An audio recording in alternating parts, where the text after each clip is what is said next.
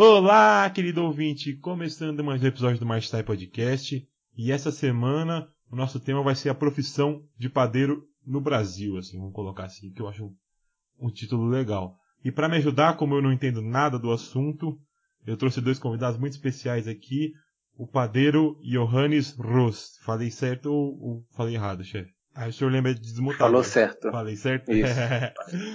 é, bom, meu nome é Johannes Rost, eu sou é, padeiro apaixonado pelo pão, mas hoje ocupo o cargo de gerência do, da equipe técnica da Puratos Brasil.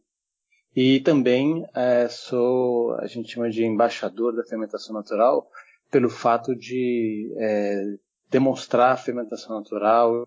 E também sou embaixador da fermentação natural, que significa né, um representante é, da fermentação natural que né, divulga e explica e propaga essa intenção de trabalhar com a fermentação natural.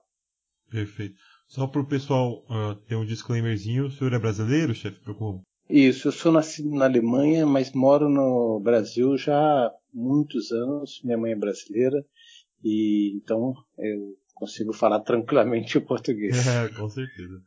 Bom, então vamos para nossa segunda convidada aqui, a Giovana, que é padeira lá de Curitiba também. Se pudesse apresentar o pessoal, por favor. Oi para todo mundo, sou a Giovana, sou de Curitiba, sou formada pela PUC do Paraná, trabalhei com o Ricardo no Lohan. E eu sou apaixonada por fermentação natural. Por sinal, quem me incentivou muito nessa caminhada foi o chefe Johannes, foi ele que despertou essa, essa paixão pelo pão em mim, então já é um prazer imenso estar com ele aqui. E atualmente eu sou chefe executiva do Bio Empório, que é um empório focado em produtos orgânicos aqui em Curitiba. Cuido da parte da padaria, da confeitaria e do balcão. Então é isso. Bom, então já que você começou, foi a segunda na introdução aí, se você quiser começar contando um pouquinho da sua história pra gente poder depois entrelaçar com a do chefe Johannes e a gente conseguir mais ou menos ir começando o episódio. Beleza, então eu sou formada pela PUC, como eu já disse, né? Uhum. É, fiz gastronomia, curso técnico de gastronomia aqui na PUC. E no último ano, um pouquinho antes de eu me formar, eu tive um, a oportunidade de ser indicada para trabalhar com o chefe Lohan. Então eu larguei tudo aqui em Curitiba, decidi que eu ia para São Paulo me aventurar, porque era a oportunidade da minha vida naquela época. Eu idolatrava, o chefe idolatra até hoje, né? Ele foi um cara excepcional, só quem trabalhou com ele sabe a importância de ter tido um cara desse na nossa trajetória. E vi que aquilo seria realmente oportunidade, oportunidade da minha vida, larguei e fui. Chegando lá, como todo mundo sabe, o chefe faz com que a gente passe por todas as áreas da cozinha, né? Desde a pia até a cozinha quente, padaria, confeitaria. E além disso tudo, a gente tem a oportunidade de conhecer profissionais importantíssimos, né, nos cursos. E foi aí que eu conheci o chefe Johannes. O chefe Johannes foi dar o primeiro curso de fermentação natural que eu tinha, que eu tinha visto na minha vida, lá na escola do chefe Lohan. E no primeiro dia de curso, o chefe declamou um poema, é, Pão Paz. E foi ali, naquele momento, vendo o amor que ele tinha pela profissão, que eu decidi que era aquilo que eu queria da minha vida. Eu falei, caramba, agora eu me encontrei. E depois disso eu comecei a me dedicar realmente pela, pela parte da fermentação natural, né? Eu optei, decidi que aquilo seria o que eu gostaria de executar pro, pro resto da minha vida e fui me aprimorando. Logo depois disso, eu tive a oportunidade de participar do Mundial do Pão, junto com o chefe Johannes e com o Ezequiel, que é da Puratos representando o time do Brasil. É, aquilo foi uma experiência também maravilhosa por conta da dedicação que a gente teve que ter, né, a disciplina, o treinamento, o trabalho em equipe. Foi muito gratificante. Então a gente foi para Bélgica, foi para França. Depois disso eu tive alguns contatos muito bons. Acabei indo para Espanha, fiz um estágio com o Johan Ferran lá, fiquei um tempo também. E aí voltei para Curitiba e comecei a trabalhar por aqui. A princípio é isso. e o, o chefe Johanna, o senhor pode começar desde o começo ou pode entrelaçar em algum momento ali na história da Giovanna, porque eu acho que também seria uma coisa legal, mas aí fica da sua parte. Legal, não. Primeiro, eu queria mesmo é, é agradecer a Giovana aí pelas palavras bonitas que ela falou sobre mim. Obrigado, Giovana. É, eu tô, sem, sem, dúvida nenhuma, é um poema muito, é, é um poema maravilhoso, esse Pompaz. Eu declamo porque eu também me apaixonei muito por ele. Inclusive, talvez hoje eu seja o cara que mais declama esse poema, muito mais do que a Cora Coralina declamou. E obrigado pelas palavras. Uh, Giovana também tem uma dedicação muito grande pela planificação desde sempre. Ela sempre demonstrava muito apreço e muita disciplina em tentar replicar os conhecimentos e aplicar tudo aquilo que ela tinha conhecido. Então, é, sem dúvida nenhuma, ela se destaca por isso, né? Por essa paixão que ela tem. E sem dúvida nenhuma, se trabalhar em planificação sem paixão é muito mais difícil, porque o trabalho é muito árduo, né? Muito desgastante. Mas vamos voltar à, à minha história um pouco. Sim. Eu sou, já estou com mais de 25 anos de profissão. É, minha formação é panificação na Alemanha. Eu fui com 16 anos para a Alemanha estudar panificação. É, meio enganado, porque eu, na verdade, fui fazer é, marcenaria ou carpintaria é, na Alemanha e não havia nesse, nesse exato momento é, república, né, ou locais onde que a gente pudesse dormir e estudar é, carpintaria. E aí abriu uma oportunidade somente é, de panificação. Era um curso que meu irmão já fazia. Então, assim, a família ficou um pouco chocada com a decisão do meu irmão de, de ser padeiro e também deu, deu estudar padaria também, porque não é uma profissão, muito menos naquela época, né? É, não era uma profissão assim tão é, reconhecida, assim, então. reconhecida e procurada pelos profissionais. Sim. Tive também uma grande oportunidade de encontrar o Sr. Fuchs, né, o Sr. Conrad Fuchs, que foi uma figura que realmente me lapidou, conseguiu me inspirar de tal maneira que quando eu encontrei aquele sujeito também, eu falei, é isso que eu quero ser. Porque era por isso, do mesmo motivo que a Giovana é, se inspirou, foi a mesma maneira que eu também me inspirei, porque eu vi uma pessoa extremamente apaixonada por, pelo que fazia e, e, e, muito conhecedora do assunto, era um sujeito que tem uma adoração muito grande, e aquilo foi realmente, fui contaminado com, a, com, a, com essa com esse profissional. E aí, depois de estudar na Alemanha por quatro anos, eu acabei ingressando em uma rede de hotéis na Argentina. É, fui trabalhar também um pouco no Chile, no Uruguai, depois montei meu próprio negócio, tive meu negócio durante 13 anos.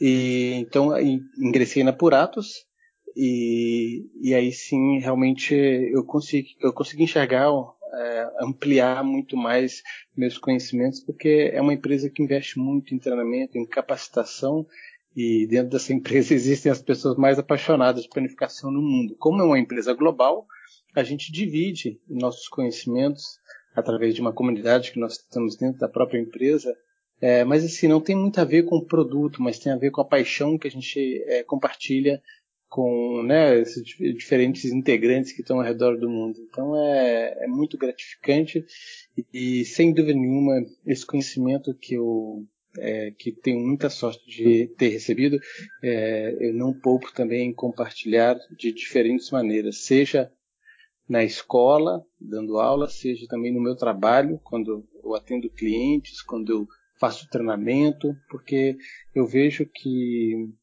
tem muito, há muito, durante muito tempo a planificação foi uma, uma profissão, vou falar assim, um pouco excluída, assim, né? As pessoas falavam, ah, fazer pão, ah, ninguém nunca queria se dedicar a fazer pão mesmo, porque achavam que era muito simples, fazer pão francês, fazer...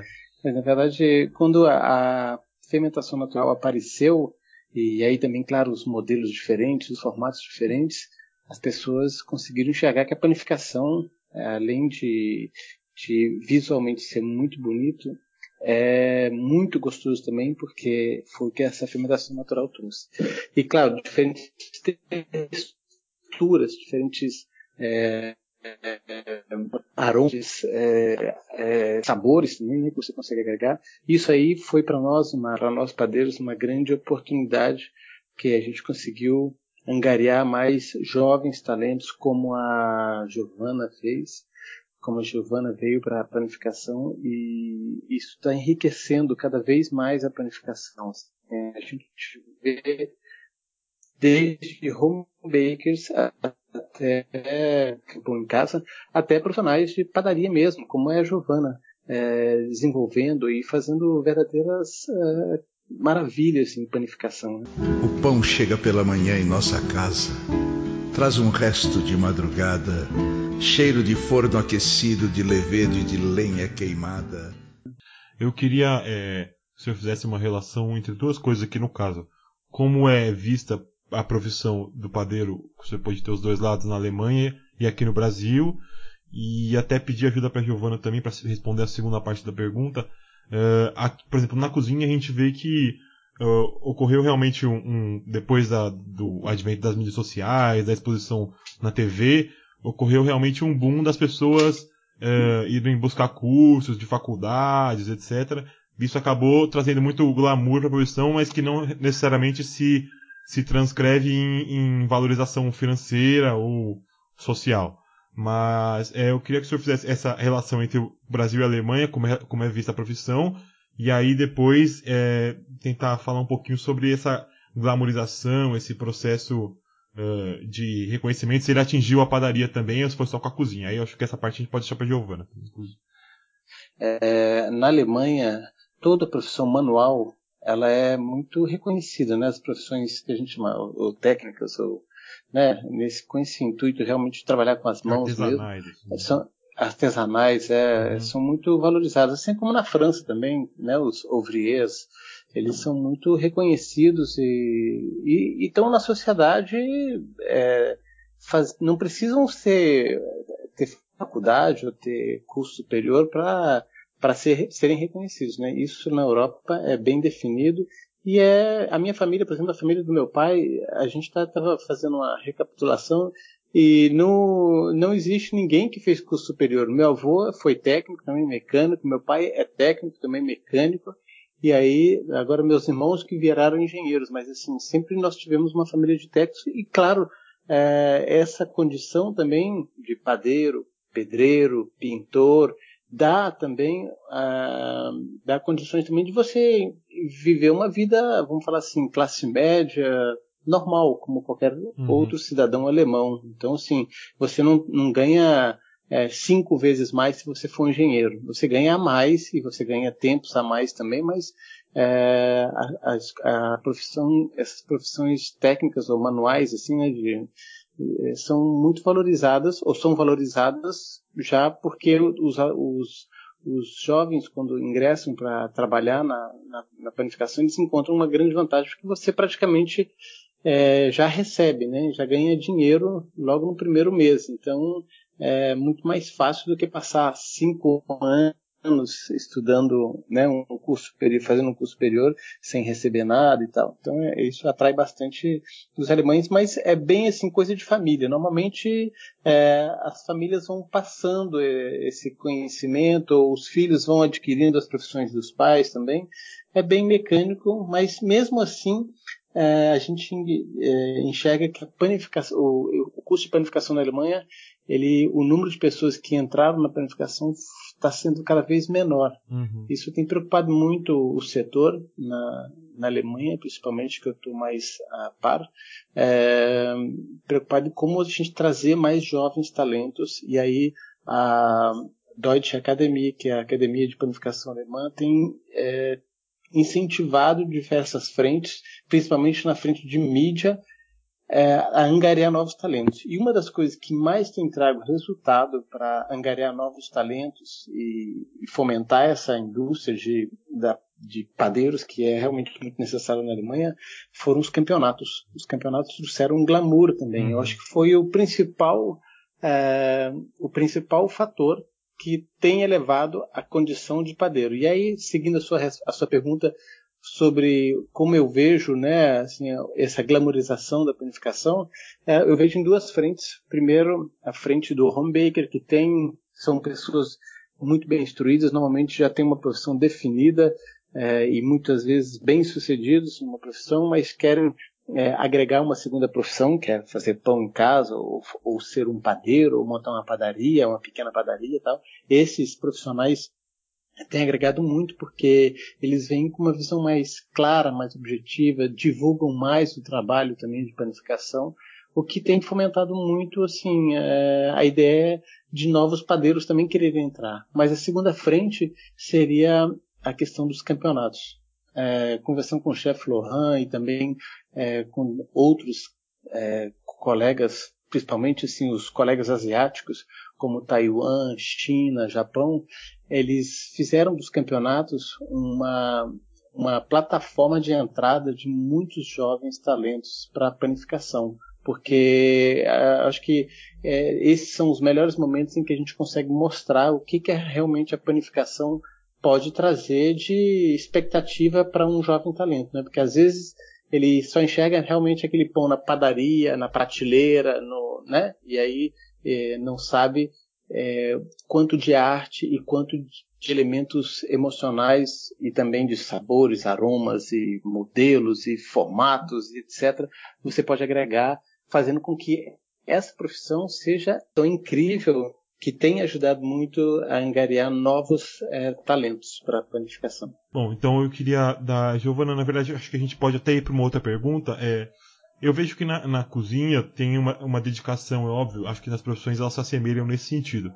Mas é, o padeiro sempre tem aquela, aquela característica, é uma coisa bem popular de falar que se, sei lá, se a padaria abriu 5 horas da manhã, o padeiro acordou 3, sei lá, ou 2. É, como você vê essa parte da dedicação assim quase religiosa e o quanto a figura de uma pessoa que não necessariamente um mestre assim, mas um, um modelo é importante quando você está crescendo e aprendendo? Eu acho que a questão da, da técnica, a questão do trabalho árduo de todos os dias, você refazer, tentar refazer, é, é importantíssimo, né? A gente precisa sempre de uma pessoa que seja o nosso espelho. Principalmente quando você está começando na profissão. A gente teve um exemplo claro disso. Uhum. Você cai no mundo e você fica pensando, opa, é, o que, que eu devo fazer? Qual o caminho que eu devo seguir? A gente ainda é meio bobo, você não. Você acha que você sabe, mas na verdade você não sabe de nada, né? Uhum. Então você precisa ter uma pessoa ali que te coloque no chão, coloque teu pezinho no chão e comece a te guiar e te mostrar como que as coisas realmente funcionam eu vejo a padaria como a cozinha francesa clássica. Eu acho que tem tanta técnica quanto, e além da técnica existe também muito do feeling, porque de nada adianta você só replicar, só replicar e você não entender que você está lidando com a vida, né? Então, como é que você vai passar para quem está abaixo de você essa questão do, do tato, do sentimento, né? O pão cada dia evolui de uma forma, né? Você está trabalhando com micro-organismos e eles decidem e optam como eles querem trabalhar, dependendo do clima, dependendo da, das condições. Então, assim, eu acho que a panificação, eu me apaixonei por ela justamente por esse fato, por ela ser incrível, por cada dia ser um desafio diferente. E eu vejo que as pessoas com quem eu trabalhei, com as pessoas que estavam acima de mim, no caso, foram importantíssimas nesse sentido. Porque elas te mostram a técnica, elas te mostram como fazer, e você se espelha. Você vê que o profissional está ali, ele sabe o que ele está fazendo, então é aquela grande questão que a gente sempre ouviu do pensamento reflexivo, né? Uhum. Então, por que fazer? Como fazer? Ou por que, que eu estou fazendo dessa forma? Qual é a melhor forma de ser feito? Qual é o resultado que eu vou atingir? Então, acho que isso é realmente muito importante. O fato de ter uma pessoa acima da gente que saiba e que replique todo esse conhecimento, que vá passando de pessoa para pessoa, de cadeia hierárquica, assim, né, é importantíssimo dentro da padaria também. Tão importante quanto na, na cozinha. Eu acho que às vezes a gente até é, recebe algumas, necessariamente não ordens, assim, mas coisas que a gente faz que necessariamente a gente não entende o porquê, mas sei lá, é aquele, velho clichê de, sei lá, 10 anos depois a gente vai entender o porquê que teve que fazer, ou porquê que tá sendo tratado desse jeito, sei lá. Acho que a gente não precisa absorver todas as coisas, mas a gente tem que entender o que, sei lá, o que vai ser positivo e e carregar para as próximas gerações. Você também pode se sentir assim às vezes. Exatamente. Ô, Ricardo, Hoje. Diga. Desculpa.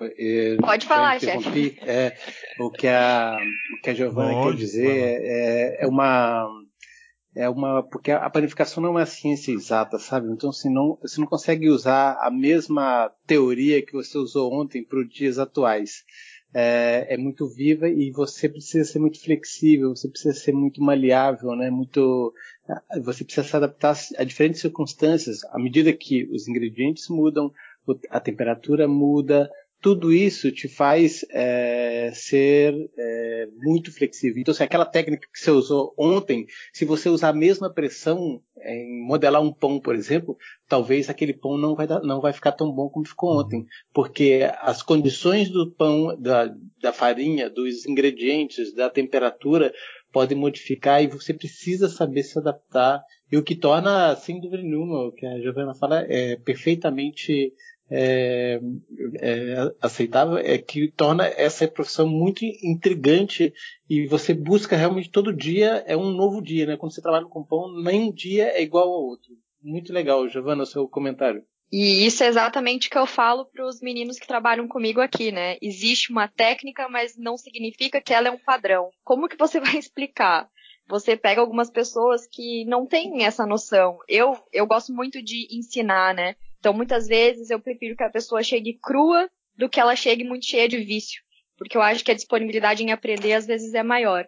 Mas o senhor deve saber muito melhor do que eu, né, chefe? Mas como a gente passa para o outro essa grande questão de que não existe um tempo padrão, não existe uma regra padrão, não existe, ai, quanto tempo eu vou deixar esse pão fermentando aqui? A gente precisa ter essa, essa noção, esse, esse feeling da, da, da padaria, né? É uma coisa que vai entrando na gente com o tempo, e isso é muito incrível.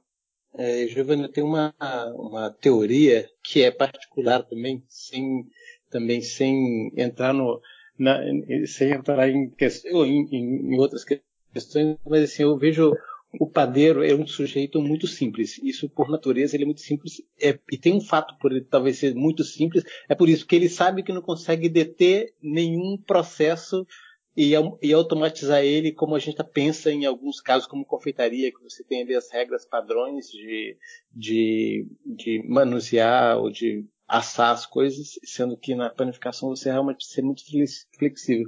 Então eu vejo que o, o padeiro ele tem uma personalidade já assim extremamente simples por esse fato, né? Por olhar para aquilo ali e falar o que, que ele vai mandar eu fazer, sabe? Eu acho que você chega na padaria desse jeito, assim. Como é que eu vou me, é, me comportar perante o pão. E realmente o pão, em certos momentos, ele, é, ele acaba mandando na gente, né? Quando você faz uma massa, quando você faz por esses fatores, e aí depende realmente é, de da pessoa que está fazendo é, se colocar também dessa maneira que você explica muito bem, assim, de como eu vou, sabe, sem entrar com um copo cheio, né?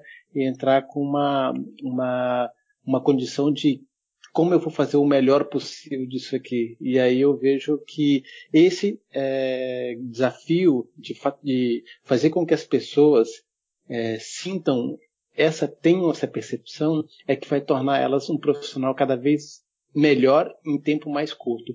É claro que hoje é mais, é, hoje sempre foi assim também, assim, que as pessoas quando saem da escola elas saem com uma uma, uma carga teórica muito grande que é totalmente é, importante para o desenvolvimento é, do aluno, mas ele tem que depois, quando ele entra para uma panificação, ele precisa realmente se adaptar e traduzir todo aquele conhecimento teórico dentro da prática. E aí vai depender muito da humildade, vou dizer dessa maneira, é, de como você lida com sua profissão, porque se você quer impor uma coisa para o pão, não vai ficar tão bem como se você tiver aquele no, na ponta dos dedos, né? É de você tocar a massa, de você sentir, porque é isso que vai fazer a diferença. E isso demora. O pão chega pela manhã em nossa casa, traz um resto de madrugada, cheiro de forno aquecido, de levedo e de lenha queimada.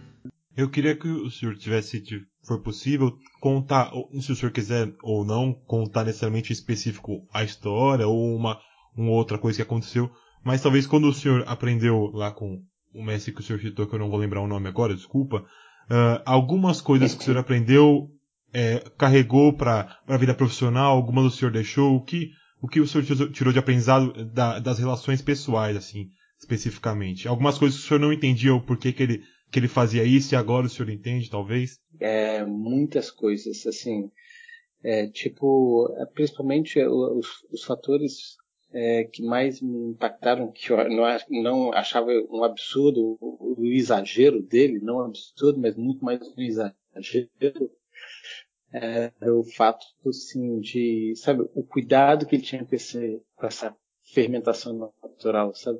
A gente passou, ele na época, ele comprou uma máquina para fazer esses pateu levão, uma máquina super cara para fazer a fermentação natural, mas ele toda hora ia lá para ver se ela estava no ponto, experimentava a massa madre, experimentava essa fermentação natural, ele cheirava, ele passava na, numa, numa reguinha de madeira para ver como ela estava se espalhando, como ela estava se desenvolvendo. Essas coisas realmente eu demorei muito tempo para entender. E ele me fazia comer uma, um pedacinho de massa madre, de fermentação natural, né, dessa massa que é de centeio, especificamente na Alemanha, todos os dias, porque ele falava, você precisa memorizar o sabor disso, porque por mais que as máquinas consigam trazer uma performance de fermentação natural muito boa, atingir os picos ali de temperaturas que conseguem desenvolver melhor os lactobacilos, fazendo com que eles uma característica muito próxima e muito padronizada. Ele sempre falava, vocês precisam experimentar a massa madre. Eu acho que também foi uma coisa que eu falei bastante com a Giovana, assim, falei quando e falo sempre com as pessoas que querem ingressar nesse nesse mundo da fermentação natural ou da panificação, falo, olha, toda vez que você começar a fazer a fermentação, comece a experimentar, é esquisito, é, mas com o tempo você vai memorizando a, a, o tipo de acidez que você deseja e aí você consegue mais, mais ou menos levar essa fermentação natural para dançar, fazendo com que ela adquira aquele perfil que você deseja, porque você fica memorizado com aquele sabor que você trabalhou. Mas algumas coisas de, de relações pessoais, assim, o senhor tem de repente alguma alguma, uh, não sei, alguma mania, algum, algum ato que ele tinha? Eu tenho uma certa, eu sou um, assim, eu tenho uma certa obsessão por panificação, assim, tudo que for referente à panificação, eu estou super atento, assim, desde YouTube a, a Instagram, você vai ver, a minha esposa fala sempre, nossa, nunca vi alguém é, que gosta tanto de panificação. E ele era um cara extremamente apaixonado também. Tinha uma livraria com vários livros, inclusive, ganhei um livro dele de 1842. Uhum. Nessa época, nesse livro nem constava ainda o fermento fresco, uhum. né? Era o, era o fermento, levedura de cerveja ainda. Então, assim, essa obsessão e essa paixão por esses detalhes é, eu carrego até hoje comigo mesmo. O pão chega pela manhã em nossa casa traz um resto de madrugada, cheiro de forno aquecido, de levedo e de lenha queimada. Bom, eu queria então ouvir, a gente vai falar primeiro da Giovana, da posição que, porque eu acho que a gente podia fazer também, necessariamente, isso, essa, essa coisa me agora, a gente podia fazer um episódio só relacionado à fermentação natural, porque eu acho que é um assunto que a gente não precisa nem abordar hoje, porque acho que cabe, sei lá, 40, 50 minutos fácil. Ah, legal. Mas a gente legal. deixa para a próxima oportunidade. Mas eu queria que ela falasse é, um pouquinho de como ela vê, por exemplo, a posição que ela ocupa hoje, é, o cuidado que ela tem em passar para outras pessoas o que ela aprendeu e o quanto é, nesse momento ela ainda está trabalhando com pão ou os outros trabalhos de gerenciar e de administrar estão ocupando o espaço maior na agenda ou não, não sei. Então, é, na verdade eu tive dois com perdão da palavra, puta mentores na minha vida, né? Que eu carrego pra sempre. Uhum. Um que foi o chefe Lohan e outro que foi o chefe Johannes. Uhum. Então eu falo deles sempre, para todos os meus funcionários e o que o chefe falou, eu trago até hoje, de ficar experimentando o Levan, eu faço eles experimentarem todos os dias, para eles entenderem mesmo essa questão do que é asséptico, do que é lácteo, como a gente quer, o que isso reflete no final do pão para que eles comecem a absorver também. E eu fico super orgulhosa de ver que eles estão repassando e replicando tudo isso. Eu acho isso importantíssimo, né? É, então, hoje é, eu estou trabalhando como chefe executiva, mas eu não consigo abandonar a produção. É uma coisa que me puxa, então eu tento me dividir a maior parte do tempo. Durante o período da manhã eu fico acompanhando mais a parte da, da produção mesmo, então fico com os meninos ali na padaria, vou dar uma olhada na confeitaria. Não consigo ficar presente o tempo todo, mas eles já estão bem aptos, assim, já, já pegaram bastante a técnica e tudo mais. Acontecem uns erros de vez em quando, mas faz parte do aprendizado, né? Mas eu dou umas passadas, acabo ficando na produção a maior parte do tempo durante a manhã, e na parte da tarde eu fico toda com essa questão gerencial mesmo, que demanda um tempo um pouco maior. É, quando a gente vai para essa questão de, de, gerência, você fica até um pouco meio perdido. A gente que vai para essa área da, da gastronomia normalmente ama estar presente dentro da cozinha, né? Dentro da padaria, dentro da confeitaria, a gente se encontra nesses lugares. Então, quando você precisa começar a destinar um pouco mais da tua energia para esse outro foco, você começa a se sentir meio estranho. As coisas começam a ficar meio. Você fica pensando, gente, será que é isso que eu quero para minha vida mesmo? Ou será que eu quero ficar fazendo pão, ser padeira eternamente, só ficar fazendo, modelando pão, forneando pão? A gente precisa disso para crescer, né? Eu acho que é, que é importante. Mas hoje eu amo o que eu faço. Principalmente porque eu tô conseguindo dividir bem o meu tempo. Passo praticamente o dia inteiro dentro do trabalho, né? Então entro às 8 horas da manhã, saio 10 horas da noite, mas eu consigo me dividir bem entre todas essas funções. Achei que você, Opa. Achei que você ia falar, chefe. Eu tava até esperando. Não, é, é, Não, não. Eu só coloquei aqui no Viva. No, Mas se o senhor quiser dar um panorama também da. Porque, por exemplo, eu acho que quando a gente trabalha com, com cozinha, eu vou dar minha, minha experiência. Eu acho que tem alguns caminhos a seguir. Por exemplo, as pessoas. Tem gente que vende comida em casa e é tão bem sucedida como quem trabalha num restaurante três vezes Michelin, por exemplo. O senhor, como o senhor vê os caminhos que podem ser tomados para quem escolhe a profissão? Ah, eu, assim, é eu acho que cada, cada pessoa tem uma, né, uma expectativa do que vai, né, do que vai, de como vai querer levar a sua vida, né. É, eu hoje, é, ou melhor, antes, quando entrei na Puratos, até, né, passei bastante tempo realmente cuidando de pessoas, de administrar pessoas, de gerenciar pessoas, e senti muita falta de trabalhar com panificação mesmo. Eu sempre tirei um dia da semana para fazer pão. E muitas vezes eu cheguei bem cedo no trabalho para realmente fazer um. Porque lá no, a gente não faz pão para vender, né, na, na, minha empresa. A gente faz pão somente para apresentar para clientes. Mas muitas vezes eu chegava bem cedinho para fazer minhas massas e realmente porque para mim é um momento é como se fizesse uma caminhada, sabe? Uhum. Eu gosto muito mesmo de fazer pão. Eu sinto muito prazer nisso. E hoje eu estou resgatado cada vez mais isso. Então, a minha função é, gerencial tem é, diminuído um pouco a amplitude do que eu fazia, o que me permite estar com mais clientes também, que me permite estar também em vários eventos de fermentação natural, ou então também é, em feiras, e uma coisa que eu adoro fazer é em faculdades ou escolas, né?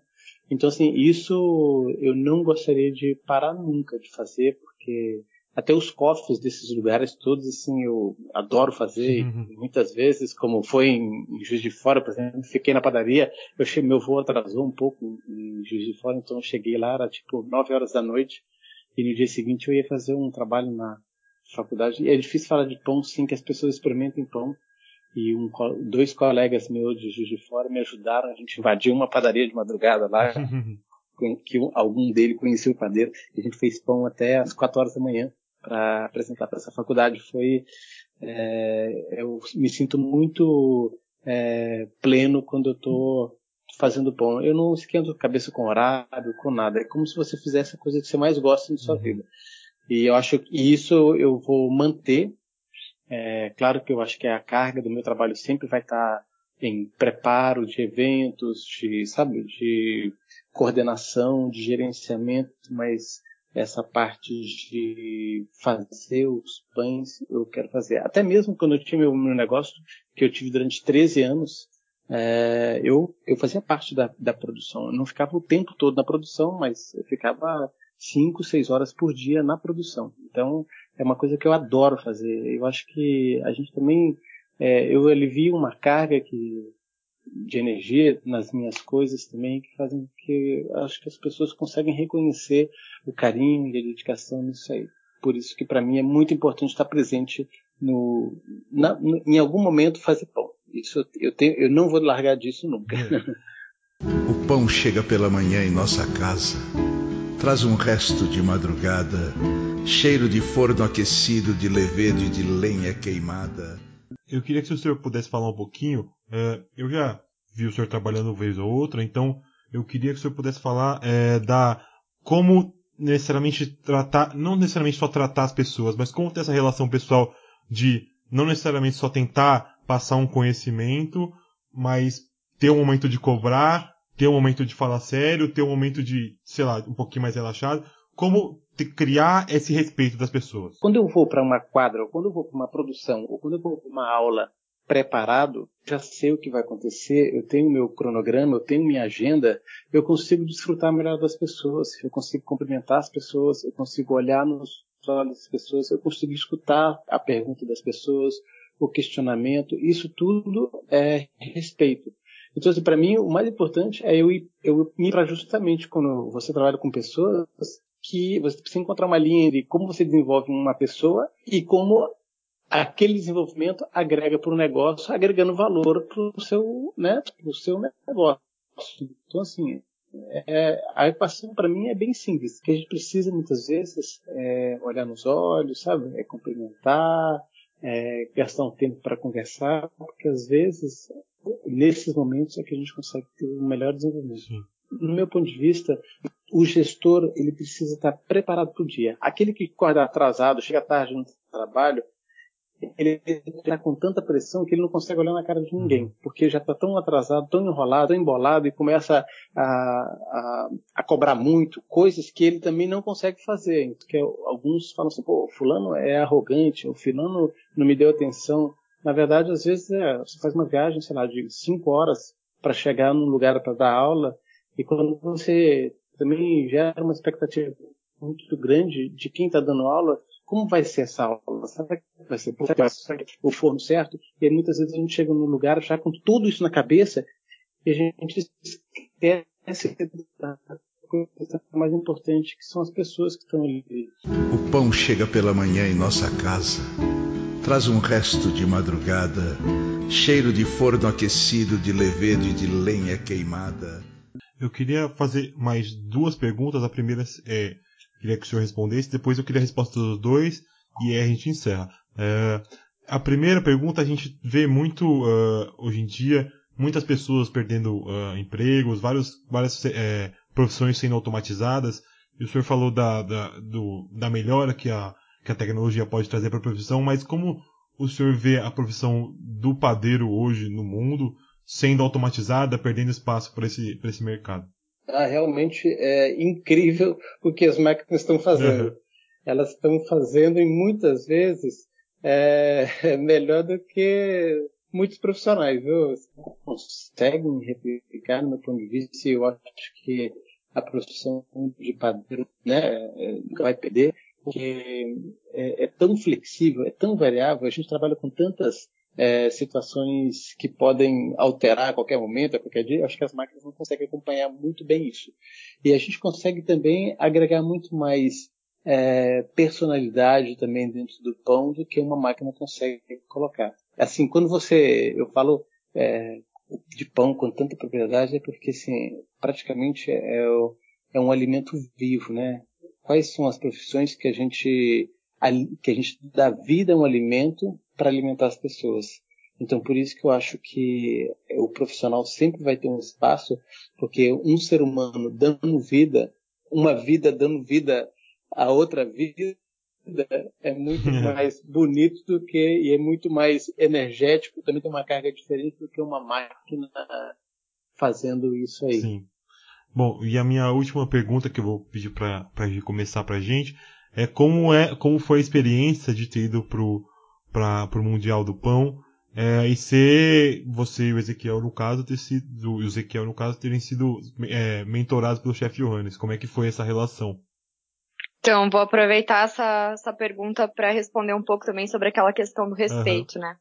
É, eu acho que respeito é uma coisa que não é, não é imposta, né? O respeito você conquista. Então, uma das coisas que eu aprendi muito indo para o Mundial do Pão foi essa questão quando a gente foi mentorado, enfim, quando a gente, quando o chefe Johannes foi nosso coach nesse sentido, é, eu olhava para a forma com que ele cobrava da gente e eu percebia que era aquele rumo que eu queria seguir. A gente teve muitos chefes na nossa vida que cobravam tudo por imposição, enfim, faziam com que a gente se sentisse um pouco até menosprezado, né? O chefe Johannes, ele sempre foi muito diferente nesse sentido. Ele sempre olhava e falava, eu espero muito mais que vocês. Isso que vocês estão me apresentando tá um absurdo em relação à capacidade que eu sei que vocês têm. Então, isso foi uma, um dos principais pontos positivos da minha participação no Mundial. Eu acho que depois daquilo ali, eu acreditei muito mais em mim. E eu percebi que eu teria um potencial grande, que eu poderia crescer, que eu poderia ser quem eu quisesse dentro da profissão. É, além disso, a experiência de ter ido para lá, de ter entrado em contato com outros profissionais de outros países, de ter essa noção de como funciona um concurso, que não é uma coisa que é muito difundida aqui no Brasil ainda, foi muito importante. Por você ver a valorização da técnica, a valorização da profissão. Aqui muita gente ainda menospreza a, a, profissão de padeiro.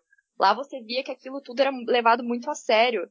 Desde a, do, da, do formato, do jeito que você está modelando as coisas, até o teu timing, até a tua experiência, assim, eles levavam tudo muito, muito a sério. Coisa que aqui a gente não via, né?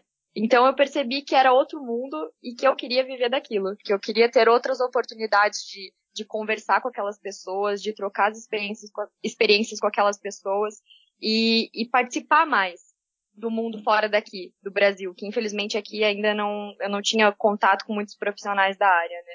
Então, o Mundial, ele foi o pontapé na minha carreira da, da padaria, para ser sincera. Que foi depois disso que eu entendi que pão é respeito, é amor, é técnica e é disciplina. Que não existe fazer pão sem seguir esses princípios, assim. Então, para mim, foi super importante. Eu agradeço até hoje o chefe Hans por ter me dado a oportunidade de ter participado disso. Foi realmente incrível. Incrível. Não tenho nem palavras para descrever. É uma coisa que me emociona até hoje. se eu pudesse, eu, se eu pudesse, eu voltava todo ano. Todo ano para participar do Mundial do Pão. Nem que fosse só para comer, mas eu acho incrível, incrível. Diga-se de passagem aí, a equipe dessa temporada que a Giovana participou, é, eles chegaram em oitavo lugar, talvez a, melhor classificação é, que o Brasil teve em campeonatos de planificação, né? Então a gente eu fiquei muito honrado também de ter a Giovana é, contribuindo porque ela ela vem de uma escola, a escola do chefe Lohan, que é muito é, disciplinado, com técnicas muito bem executadas, e ela veio da cozinha, o que agregou muito, mas muito, muito, muito para o nosso ponto de vista, e é, a, que é de planificação. A planificação não tem não tem não tinha esse não, a gente não não tinha esse olhar é, quando a Giovana chegou sabe dos detalhes principalmente questão de a montagem de sanduíche a montagem de alguns, algumas técnicas que ela que ela e de organização de trabalho também que foram os pontos fundamentais. Parabéns Giovana e ainda continua. Esse ano nós tivemos um campeonato o chefe Fernando Oliveira participou junto com o Lucas Mariano e a gente chegou em nono lugar. É, e aquela temporada que foi com o Ezequiel e a Giovana ficou em oitavo lugar. Parabéns, ainda continuam sendo os melhores, yeah. melhor participação do Brasil no campeonato. A Ezequiel, ó, estamos representando ainda. Então eu queria aqui para para concluir, se vocês pudessem passar, acho que o Johannes primeiro, porque ele já estava com a, com a fala, uh, de que, que dicas, não necessariamente dicas, mas que direções você daria para quem. Porque eu acho que é uma coisa difícil de acontecer. Alguém, por exemplo, o caminho deve ser a faculdade de gastronomia nesse ponto, né? Mas alguém começando a profissão a partir da faculdade de gastronomia, que eu acho que é o ponto que é, talvez seja mais comum. Sempre acreditei e vou acreditar o resto da minha vida que a escola acadêmica, a escola é berço de grandes profissionais e sempre será. A prática é, você consegue aplicar, quando você consegue aplicar todo aquele conhecimento na prática, aí sim você começa a se tornar um profissional é, diferenciado. E aí entra no ponto em é, onde escolher essa formação, é, quais são as pessoas que poderiam te ajudar nessa formação, quais são as pessoas que poderiam contribuir também para o seu, seu, conhecimento prático. Na Alemanha eu tive a grande sorte, porque na Alemanha a gente aprende na escola é, a parte teórica e a gente tem um tutor. Esse tutor foi a padaria que eu trabalhei. Então você aplica praticamente é, no mesmo dia. Aquilo que você aprendeu na escola, você, você aplica é, na padaria. E aí você consegue se desenvolver muito melhor. E aí eu, eu, essa talvez seja uma sugestão que eu dou para quem está quem tá no negócio, quem está começando a entrar, assim, é, apure as informações que vocês estão recebendo. É, e, e, outra coisa é não sejam é, radicais, assim, de achar que um é sim, o outro é assado, aquilo é é, a profissão de padeiro é, não tem espaço para esse tipo de coisa, porque nós temos diferentes profissionais no mercado, é, renomados, reconhecidos, e cada um tem uma particularidade muito, muito, muito rica que pode contribuir com a formação de qualquer um. Então, assim, essa ideia de seguir só uma linha, de seguir só porque eu aprendi lá em, sei lá, em São Francisco, aprendi foi em Paris, o que aprendi foi na Itália, e só é uma visão rígida. É, eu acho que é, a panificação ela é muito flexível para você ser tão rígido em uma só verdade, para você sempre estar atento e buscar é, inspirações de profissionais, como a Giovanni fez depois do campeonato, ela fez um passou uma temporada com o Johan Ferran, que é um, um profissional de um gabarito espetacular. Assim. Então, essas pessoas vão contribuindo, enriquecendo, e aí, inevitavelmente, como a Giovana se tornou uma padeira, mas uma padeira de mão cheia. Tenho muito orgulho de ter participado da sua carreira, viu, Giovana? Tenho muito orgulho mesmo e desejo o melhor para você. Tomara que eu possa contribuir ou também receber de você muitas informações para a gente ir melhorando cada vez mais. Ô, chefe, eu que agradeço. Vou quase chorar aqui, pelo amor de Deus. Não, tô brincando. Brincadeiras à parte, o senhor é muito citado aqui dentro da padaria, então sempre vai ser o meu exemplo, pode ter certeza. Eu que tenho orgulho de ter tido a oportunidade de ter cruzado o seu caminho. Eu acho que o chefe Johannes, ele acabou falando quase tudo, né? Mas para mim, sinceramente, eu acho que a dica que eu tenho para dar para qualquer pessoa que quer entrar nesse caminho da, da padaria é a primeira coisa. Viver. Viver dentro de uma padaria, levar em consideração se é aquilo mesmo que você quer. E eu não digo só uma padaria de fermentação natural, eu digo qualquer padaria. Eu dou conta desse dia a dia? É isso que eu realmente quero para minha vida? E a partir disso a gente vai para a etapa 2, que aí é a humildade, realmente, em você estar disposto a ouvir, estar disposto a aprender, independente de quem seja, porque nessa, nessa carreira você cruza com muitas pessoas que muitas vezes não tiveram nem a, a formação que você teve. Pessoas que não são nem alfabetizadas direito e elas te, te ensinam mil vezes mais do que você aprendeu em qualquer outro lugar. Então, eu acho que é muito importante essa humildade, essa abertura que a gente tem que dar para para buscar o conhecimento, né? E eu percebo que muitos jovens hoje em dia eles não têm essa abertura. Muitos chegam achando que sabem de tudo e precisam um puxãozinho de orelha ali para entender que a vida vai além disso. E além disso, o, amor pelo que faz, porque eu, eu sinceramente acho que a gastronomia é um ramo que exige muito da gente. É, você precisa estar disposto e trabalha muito mais do que qualquer outra profissão, exceto médico, enfim. É. Mas a gente trabalha pra caramba, são, é, você, é aquele esforço diário, né? Então são 18 horas trabalhando, 20 horas trabalhando, e você precisa amar o que você faz, porque senão realmente fica muito difícil.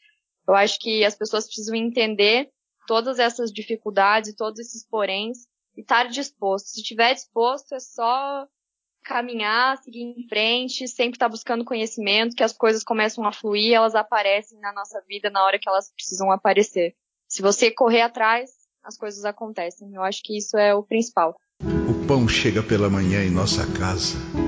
Traz um resto de madrugada, cheiro de forno aquecido, de levedo e de lenha queimada. A minha última pergunta, que na verdade que eu faço para todo mundo que vem aqui, é a última refeição. Não sei se vocês já pegaram mais ou menos como é que funciona. É assim, vocês estão, né, no seu último momento de vida, você tem a oportunidade de ter uma última refeição. Se nenhum, se nenhum dos dois incluir nenhum tipo de pão na refeição, eu vou ficar bem frustrado, assim, inclusive. é, uma comida e uma bebida normalmente. Então começa por você, que já tava com a palavra aí. Ai, meu Deus, gente, me perdoem. mas a bebida seria Coca-Cola com limão e gelo. E desculpa. Mas Coca-Cola normal, não é, é zero. Não, Coca-Cola normal é, com limão e gelo.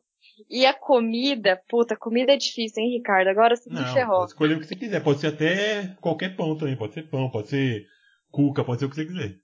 Eu acho que seria um pãozinho, assim, tipo uma baguete, uhum. com brandade de bacalhau. Bom, e um ovo, um ovo molê é. Em cima. E para finalizar, ficar bem gorduroso, meio nada a ver, um holandês. Puta, seria. Cara, ia pro céu eu não, chorando. Eu não sei verdade, onde é que eu já tá? vi isso, mas eu não sei onde é que eu já vi. Onde eu será? Eu, isso, eu não sei aonde. Mas seria é. isso. É, isso é uma coisa que eu levo sim, pra vida. Sim. Se eu pudesse, viveria e. Sem trufa em cima, também. no meu caso, também, por favor. Não, sem trufa, sem trufa. Só pãozinho, brandade, ovo mole e holandês. E o senhor, chefe, por favor? Eu tô resgatando aqui a, assim, das coisas que eu mais gosto. E minha mãe é uma excelente cozinheira. Ela faz um spätzle, que é uma, um, macarrão, um macarrãozinho alemão, assim, lá da Suábia lá perto de Stuttgart. E ela aprendeu com minha avó na Alemanha. E ela faz isso, que é melhor do que comer na Alemanha. Eu tive agora na Alemanha, comi diversas espécies, porque eu adoro esse, esse prato. Mas o da minha mãe seria, sem dúvida, é sem dúvida nenhuma, o melhor que eu já comi. E ela faz assim, ó. Ela pega uma colherzinha ali, já mistura, já faz depois a carne, cozinha a carne e já está pronto o negócio. Super simples, muito, mas muito gostoso mesmo. E aí, com certeza, acompanhado com é, o pão chama Bauernbrot. Mas qual que é mais ou menos, sobre Que é pão camponês. Era o meu pão favorito. Sem dúvida nenhuma, seriam esses dois pratos para a última refeição. Tomara que ela demore muito tempo. Né? e a bebida qual seria? A bebida seria uma cerveja porque o pão e a cerveja nasceram juntos também, assim, mais ou menos, né? Ele fala que o, a cerveja é o pão líquido, né? Então, a, acho que a gente vai ficando por aqui. Eu queria que se vocês tivessem interesse, passar a rede social pro pessoal, Instagram, Twitter, Facebook, quiser passar o WhatsApp, sei lá, o que quiser. Eita, melhor não, hein? Eu também acho que não. É só mandar que eu passo, repasso aqui. Vai lá, chefe, vai lá, se você quiser passar. Ah, o meu, a passar o meu, a passar o meu ah, Instagram. O que o senhor quiser. É, é, é Rose, tá bom, é Rose, R-O-S, né, a underline Johannes. Beleza, aí é só isso, né? Eu acho que é isso. eu não sei, eu não tenho como saber. É, não sei também. Sou ruim. É isso sim, chefe. É isso sim. Tá certo, tá certo. Obrigado, Giovana. De nada. e o seu aí, o pessoal quiser seguir depois. O meu é Gio, G-I-O-R-W Schiller. S-C-H-I-L-L-E-R. Segue lá, galera, por favor. Preciso de seguidores. E então eu queria agradecer que vocês dois disponibilizaram o tempo de vocês. Já falar que se der tudo certo, a gente vai fazer um programa só sobre fermentação natural, que eu acho que é um um tema que o pessoal vai pedir bastante, que eu acho bem legal de fazer, inclusive. Acho sim, porque tem muitas histórias, muitas histórias muito boas, sabe? De maneiras, processos, ingredientes. É. O mundo inteiro da fermentação é super curioso, assim, tem várias mandingas, várias manias, assim, que são, enriquecem muito, o, é, se torna muito interessante o assunto. Ah, eu super top também, que eu tava morrendo de vergonha, me embana nem um monte aí, Ricardo, Nada, por favor, arruma direito esse negócio, hein? Pelo amor de é, Deus. Dito isso. Eu, pra eu não parecer uma. pra eu não parecer uma boba no que eu tava falando. Você ainda me chama pra fazer com o chefe, né? O chefe, ele, só dele falar já, já é, uma, uma poesia é, o negócio, né? Eu vou falando também sem parar, depois você corta aí um pouquinho pra equilibrar. Não, eu, vou, eu vou dar uma olhadinha aí, depois eu vejo o que eu faço. Queria agradecer vocês dois por, por me ajudar aqui hoje. Já, já, um, dia, um momento a gente vai marcar esse segundo episódio. O Marstyle vai ficando por aqui. Sigam Legal. a gente nas redes sociais também, Marstyle Podcast no Twitter, no Instagram, no Spotify. Um abraço para todo mundo, até semana que vem e tchau. Mandei um tchauzinho vocês aí também. Oi, cara. Parabéns tchau, galera. Tchau, pessoal. Um grande abraço para vocês aí.